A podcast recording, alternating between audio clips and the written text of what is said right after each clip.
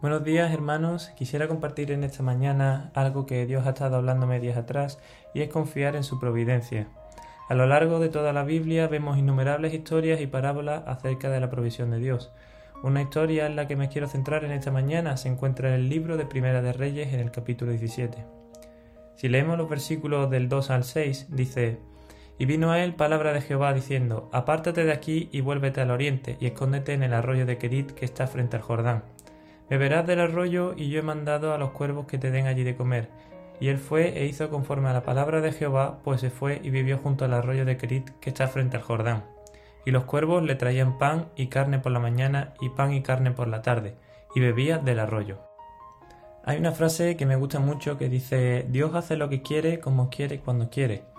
En estos versículos lo podemos comprobar. Dios se sirvió de un animal que puede considerarse inmundo, como lo es el cuervo, para proveer de aquello que necesitaba Elías en ese momento y no le faltó hasta que Dios le dijo que se marchara de aquel lugar. Dios le proveyó de una manera sobrenatural, así que ¿por qué Dios no podría volver a hacerlo con nosotros? El capítulo continúa con otra provisión más y es la viuda de Sarepta, una historia conocida por muchos.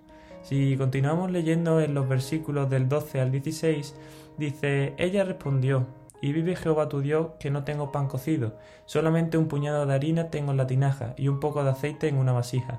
Y ahora recogía dos leños para entrar y prepararlo para mí y para mi hijo, para que lo comamos y nos dejemos morir.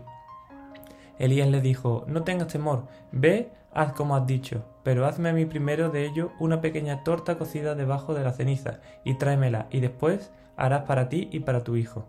Porque Jehová Dios de Israel ha dicho así, la harina de la tinaja no escaseará, ni el aceite de la vasija disminuirá, hasta el día en que Jehová haga llover sobre la faz de la tierra. Entonces ella fue e hizo como le dijo Elías, y comió él y ella y su casa muchos días.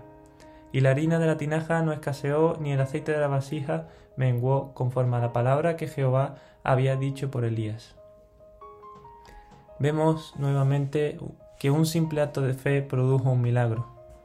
La mujer viuda confió y dio todo lo que le quedaba para comer.